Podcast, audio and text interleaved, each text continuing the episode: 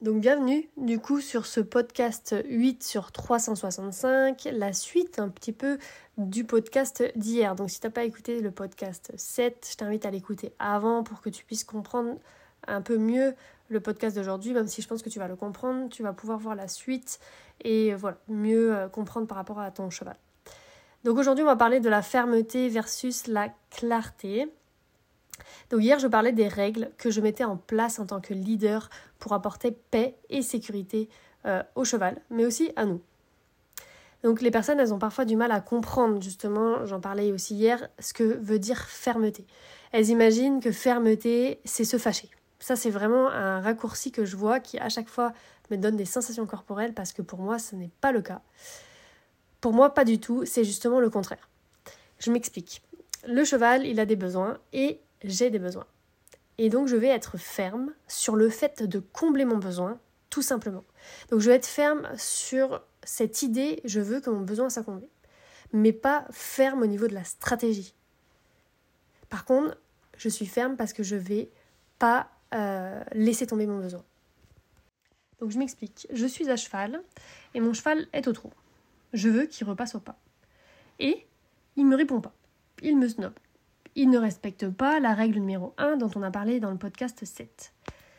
Là, je vais réexpliquer la règle, on ne me snobe pas, en mettant de la fermeté, non pas en me fâchant, mais en enseignant quelque chose au cheval.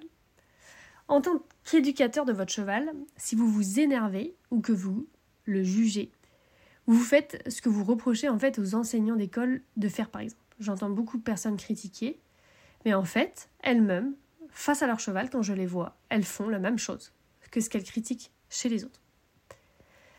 Donc, est-ce qu'à ce, moment-là, quand le cheval donc, ne répond pas, on monte crescendo avec le stick Ça peut arriver? Oui.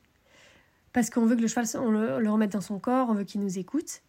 Mais on va être ferme et sans émotion. On est très calme quand on le fait. Il y a une citation qui dit euh, avoir une main de fer dans un gant de velours, bah, c'est un peu le même principe.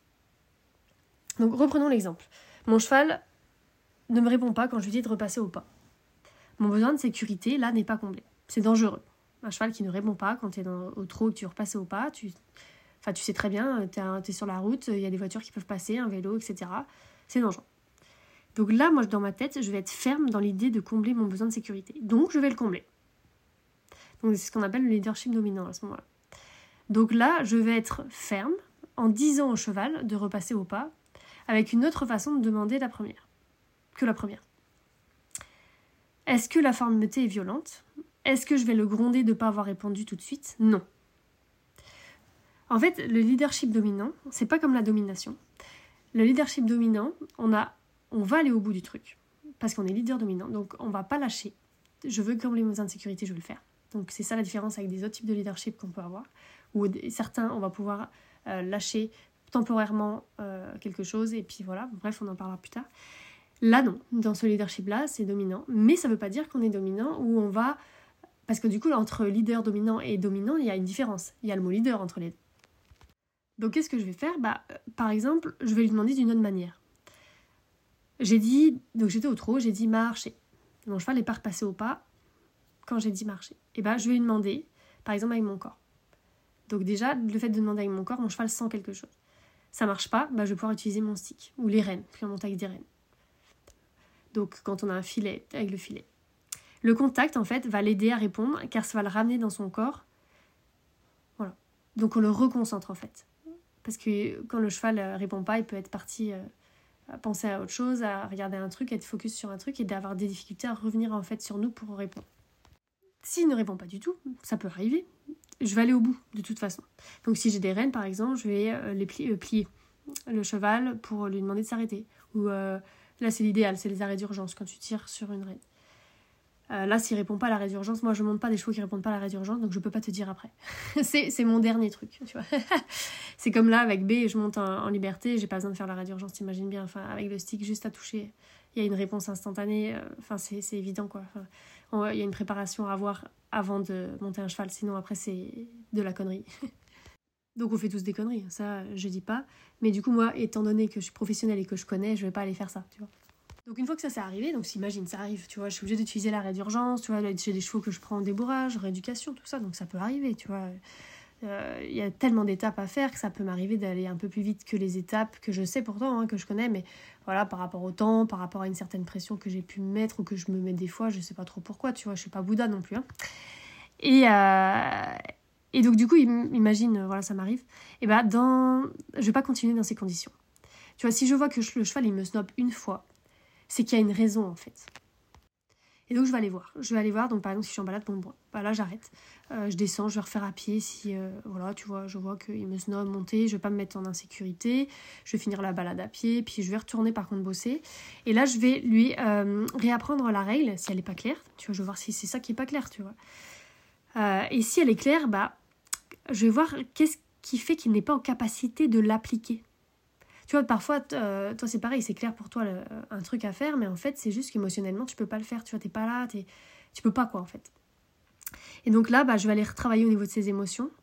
Euh, je vais aller voir quel est son besoin qui n'est pas comblé. Je vais voir s'il n'y a pas un problème au niveau de mon leadership dans un exercice particulier ou dans un, tu vois, dans, dans un thème particulier.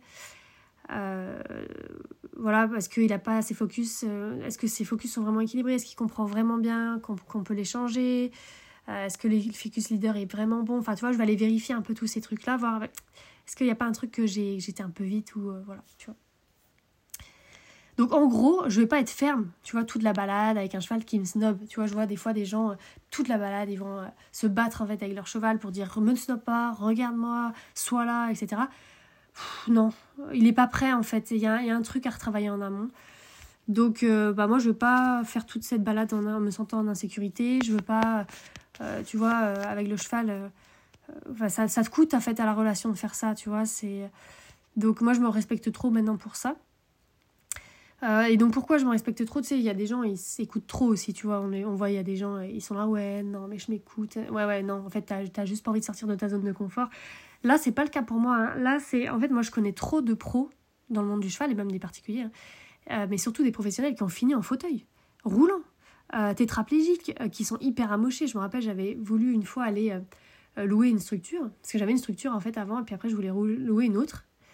et, et puis le gars, j'étais arrivée, puis il m'a dit oui, j'arrête. Et puis il avait toute sa tête enfoncée. Il me dit oui, je me suis fait taper en plein milieu de la tête. Non, mais. la bulle. Non, mais voilà, c'est. je, je, vois la réalité. Tu vois, je sais ce que c'est la réalité du métier, je sais ce que c'est un cheval. Et euh, en fait, les gens, ils se rendent pas vraiment compte, mais un cheval, ça peut être vraiment dangereux s'il n'est pas éduqué. Et euh, donc voilà, donc si le cheval il est prêt, euh, c'est bon. sinon, moi je continue l'éducation. C'est une vision, tu vois, tu l'as peut-être pas la même, mais si tu avais mon passé et ce que j'ai rencontré et toutes les connaissances actuelles que j'ai, je pense que tu comprendrais. Et, et en fait, j'en ai parlé il y a pas longtemps, mais ça m'a marqué. c'est une personne qui justement qui disait que j'avais j'avais pas peur quand j'ai fait telle chose parce que je connaissais pas en fait. Et euh, mais quand on connaît beaucoup de choses, donc plus on connaît, moins on a l'impression de connaître, parce que du coup, plus on connaît, plus on se rend compte qu'il y a des choses à connaître. Tu vois, moi, plus j'apprends, tu vois, je te fais des podcasts et euh, tous les jours, je fais de la création de vidéos, de contenu, etc. Que sur la relation, que sur ce thème-là, quoi. T'imagines, je fais que ça. Et ben, plus je fais, plus je me rends compte qu'il y a plein de choses et que j'apprends des nouvelles choses tous les jours euh, en enseignant, en touchant des nouveaux chevaux de tout type de personnalité. Donc, plus je, plus je connais, plus je vois que j'ai des choses à apprendre et pourtant c'est un sujet hyper ciblé, tu vois. Donc euh, j'ai, plus, je, plus j'apprends, plus je vois que j'ai pas fait le tour et que je, vais mettre toute ma vie pour la relation. Et pourtant, je, enfin voilà, si tu me suis, tu connais que je connais plein de choses. Et ben en fait, plus je me reconnais, plus je me rends compte à quel point finalement, ouais, le cheval, bah, ça peut être dangereux, surtout si on n'est pas en connexion. Par contre, si on est en connexion, là, non. Euh, voilà. Donc euh, hier avec B par exemple, je galopais en liberté, dans les fleurs, euh, en tenant la crinière, en balade, et j'étais vraiment en sécurité hein, et on s'est éclaté. Donc la connexion pour moi c'est la plus grande sécurité qu'on puisse avoir, et donc avoir cette compréhension mutuelle, donc être leader c'est la plus grande sécurité que j'ai trouvée. c'est pour ça que je veux l'enseigner aujourd'hui et que je l'enseigne aujourd'hui et que ça me tient à cœur. Donc c'est vraiment uniquement quand les besoins sont comblés qu'on prend un réel plaisir, parce que la, la peur, elle empêche le plaisir, car elle indique qu'il y a un besoin qui n'est pas comblé. Donc écoute-le, sois ferme sur l'écoute de tes besoins et ne te fâche pas. À demain.